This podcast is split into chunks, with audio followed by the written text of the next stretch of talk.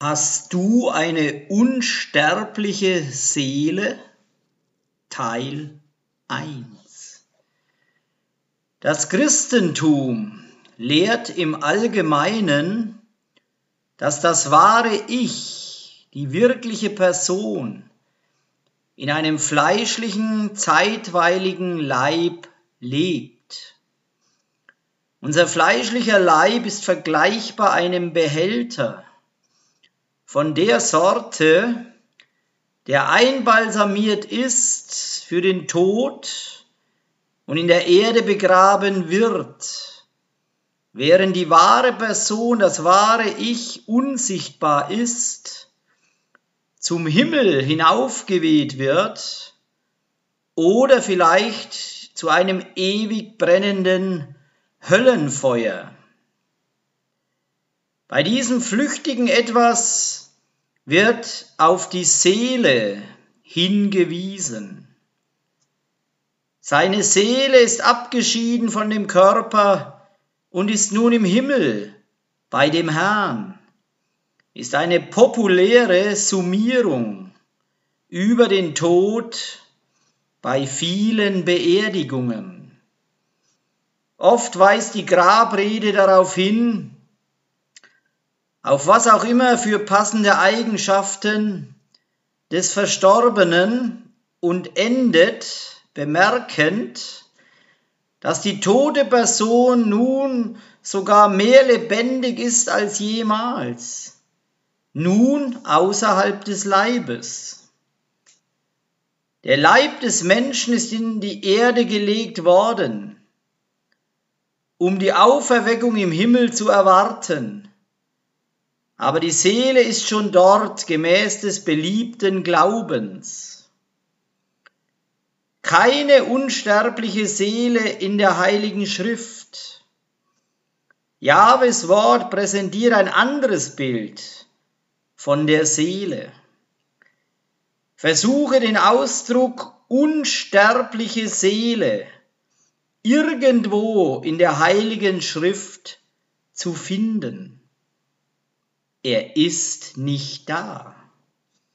Nirgends erklärt die Heilige Schrift, dass die Seele oder der Leib naturgemäß unsterblich wären. Tatsächlich ist das Gegenteil wahr. Seelen können vernichtet werden. Der Leib ist nicht die Seele, denn Joshua sagt, dass es Jahwe möglich ist, zu zerstören, sowohl den Leib wie auch die Seele. Matidjahu, Matthäus Kapitel 10, der Vers 28. Fürchtet nicht die, die den Leib töten, aber keine Macht haben, die Seele zu töten.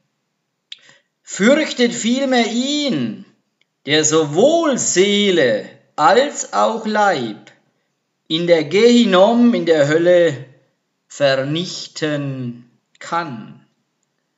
Hölle hier ist das griechische Gehenna, welches auch, bedeut, welches auch bekannt ist als das Tophet oder die zerstörerischen Feuer, die den Abfall verbrennen in Jerusalems Tal von Hinnom. Gehenna schildert den zerstörerischen Feuersee, der die Bösen auslöschen wird in dem zweiten Tod, dem Gericht folgend. Offenbarung Kapitel 20, Vers 14. Dann wurden der Tod und die Scheol in den Feuersee geworfen. Das ist der zweite Tod, der Feuersee. Um zu der Wahrheit von Jahwes Wort zu kommen, müssen wir Meinungen und Glaubensvorstellungen zur Seite legen, die nicht in Übereinstimmung mit der heiligen Schrift sind. Dies ist speziell wahr für das deutsche Wort Seele. Die Heilige Schrift lehrt, dass die Seele nicht Teil des Menschen ist, sondern die lebende Person, das Leben, das den gesamten Menschen ausmacht. Der Mensch ist von der Erde, Adam wurde geschaffen von den Bestandteilen der Erde durch den Meister Töpfer. Dann gab er das Leben. 1. Mose Kapitel 2 Vers 7. Da bildete Yahweh, der Adonai, den Menschen aus Staub vom Erdboden und hauchte in seine Nase Atem des Lebens. So wurde der Mensch eine lebende Seele. Jahwe blies in Adams Lunge den Odem, hebräisch Neshama, Wind, lebenswichtigen Odem.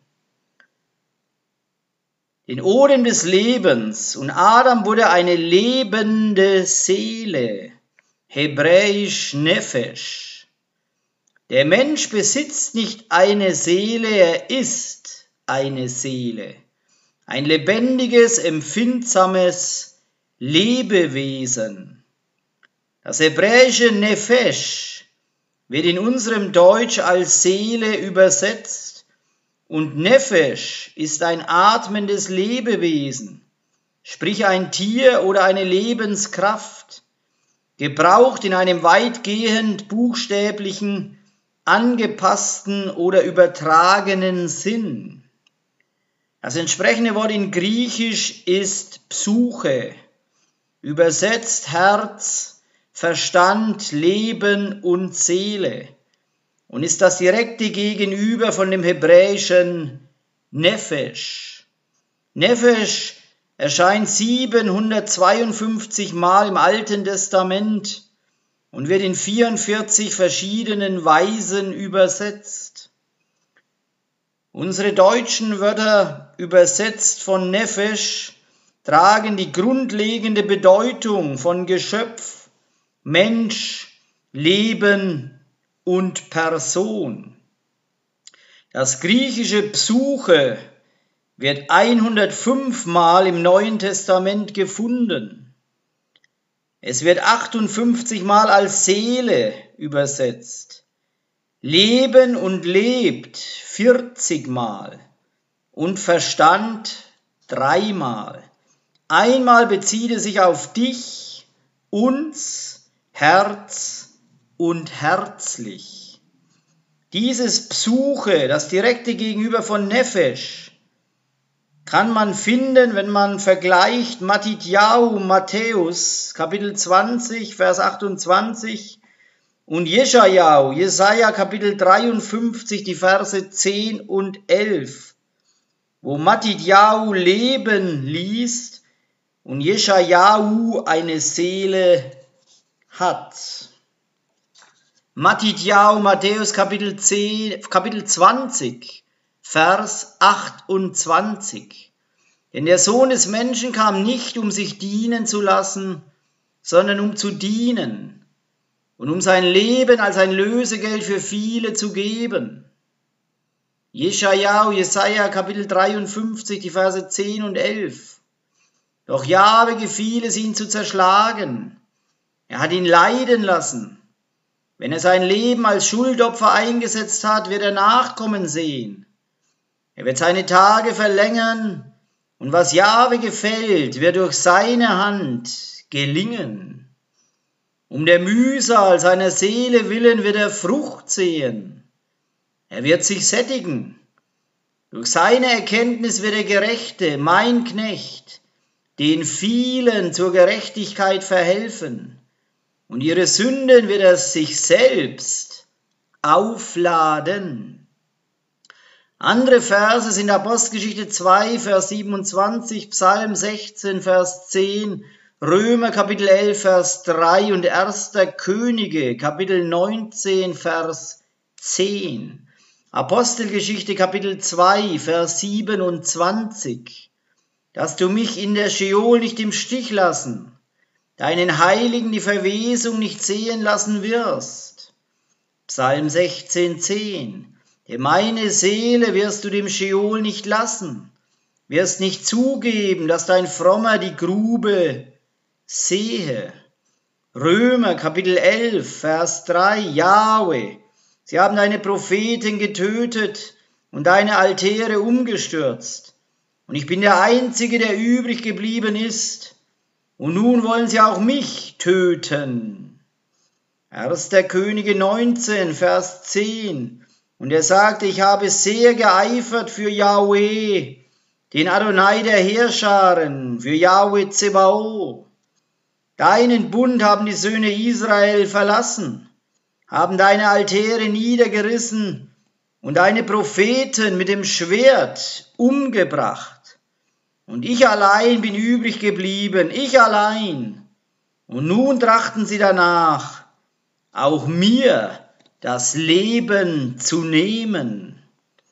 Nirgends in der heiligen Schrift bedeutet auch nur ein Wort Unsterblichkeit. Adam war zuständig, sich um den Garten Eden zu kümmern. Er konnte von jeder Frucht essen, ausgenommen von dem einen Baum, damit er nicht sterbe. Hätte er von diesem Baum nicht gegessen, Adam hätte offensichtlich für ewig leben können. Er hatte niemals endendes Leben in dem physikalischen Feld. Adam, Noah, Methusalem, alle lebten fast ein volles Millennium, 1000 Jahre.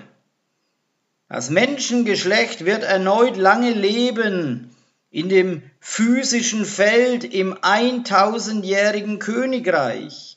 Jesaja, Jesaja Kapitel 65, Vers 20. Jeschajahu, Jesaja 65, Vers 20. Und es wird dort keinen Säugling mehr geben, der nur wenige Tage alt wird und keinen Greis, der seine Tage nicht erfüllte. Denn der Jüngste wird im Alter von hundert Jahren sterben, und wer das Alter von hundert Jahren nicht erreicht, wird als verflucht gelten. Danach wird uns gesagt, der letzte Feind, der vernichtet wird, ist der Tod. 1. Korinther Kapitel 15, der Vers 26. Der letzte Feind, der abgetan werden muss, wird der Tod sein. Die Seele bedeutet Leben. Im Kontrast zu der falschen und heidnischen Lehre von der Seele Nefesh, Psuche, als seiend etwas Geistiges, nicht Greifbares, Unsichtbares und Unvergängliches. Die Heilige Schrift zeigt, dass beides, Psuche und Nefesh, mit Blick auf physische Kreaturen sich bezieht auf das, was körperlich, greifbar, sichtbar, unsterblich ist. Es ist selbst Leben. Als Jahwe die Erde durch eine Flut zerstörte, nahm Noah atmende Tiere mit sich. 1. Mose Kapitel 7, Vers 15, und sie gingen zu Noah in die Arche, je zwei und zwei von allem Fleisch, in dem Lebensodem war. Alle in deren Nasenlöchern der Lebensodem war. Alles, was im trockenen Land war, starb. 1. Mose Kapitel 7, Vers 22. Alles starb, in dessen Nase ein Hauch von Lebensodem war, von allem, was auf dem trockenen Land lebte. Dies ist in völliger Übereinstimmung mit König Salomos Aussage, dass Menschen und Tiere alle dieselbe Luft atmen einen Odem habend, hebräisch Ruach, Geist des Lebens, und so wie der eine stirbt, stirbt auch der andere. Prediger, Kapitel 3, Vers 19. Denn das Geschick der Menschenkinder und das Geschick des Viehs, sie haben ja ein und dasselbe Geschick. Es ist dies, wie diese sterben, so stirbt jenes. Und einen Odem haben sie alle. Und einen Vorzug des Menschen vor dem Vieh gibt es nicht. Denn alles ist Nichtigkeit. Der Prediger sagt uns auch, dass der Mensch und das Tier von der Erde gebildet wurden und bei ihrem Tod beide wieder zu der Erde zurückgehen werden. Alle gehen zu einem Platz, alle sind vom Staub und alle kehren zum Staub zurück. Wer kennt den Geist des Menschen, der nach oben steigt, und den Geist des Tieres, der hinuntersteigt zu der Erde?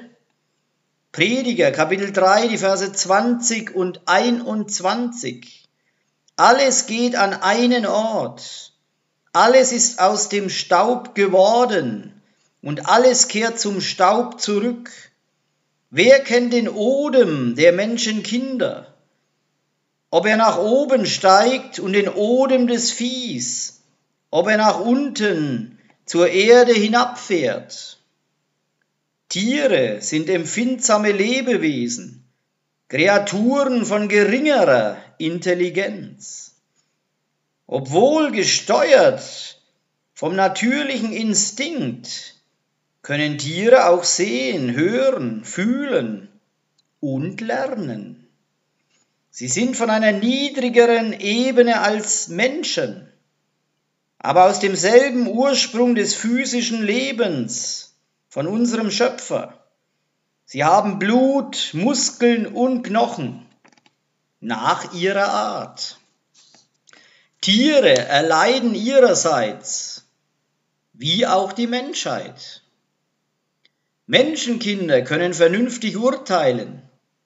Der meist ersichtlichste Unterschied ist in der geistigen Qualität und dem menschlich-moralischen Empfindungsvermögen. Abgesehen davon sind beide Menschen und Tiere ein Leben, eine Seele.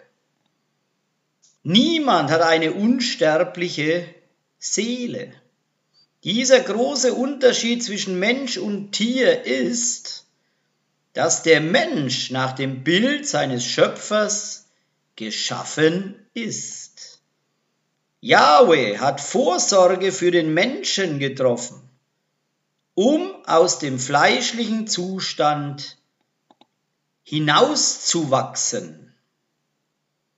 Der Mensch hat die angeborene Befähigung, sich eine höhere Moral vorzustellen, tiefere Emotionen von Liebe und Mitgefühl, wie auch von Hass und Zorn. Jede Seite der Heiligen Schrift ist gleich einem Liebesbrief an die Braut. Beim Lesen der Heiligen Schrift finden wir unsere Einladung zu der Hochzeit und die Verheißung von Herrlichkeit für alle, die beim Hochzeitsmahl anwesend sind. Unvernünftigen Tieren ist es nicht möglich, solche geistlichen Verheißungen zu begreifen. Wie wir schon gesehen haben, widerlegt König Salomo die heidnische Spekulation, dass in der Menschheit besitzend etwas innewohnt, ewige Qualität, die ihr erlaubt zu leben in einer unsichtbaren Welt nach dem Tod. Diese Lüge wurde vom Beginn an durch die Schlange erzählt, dass die Menschheit nicht wirklich sterben würde, sondern eine unsterbliche Seele habe, die nach dem Tod weiterleben würde. Es wird heutzutage weithin einheitlich geglaubt. Die Lüge, die Eva im Garten erzählt wurde, war, dass der Mensch für immer lebt wie Yahweh, der Geist ist, nicht Fleisch und Knochen. Joshua selbst sagte, dass der Teufel nicht in der Wahrheit stünde, sondern von Anfang an log und die erste Lüge wurde Eva, erzählt. Johannan, Johannes Kapitel 8, Vers 44. Ihr gehört eurem Vater, Satan, an. Und ihr wollt die Wünsche eures Vaters erfüllen. Von Anfang an war er ein Mörder. Und er ist nie bei der Wahrheit geblieben. Denn es ist keine Wahrheit in ihm. Wenn er eine Lüge erzählt, spricht er nach seinem Wesen. Denn er ist ein Lügner. Ja, der Erfinder der Lüge. Nefesh und Psuche bedeuten Leben. Wenn wir realisieren, dass Nefesh und Psuche Leben bedeuten und sterblich sind, sind wir in Harmonie mit der heiligen Schrift.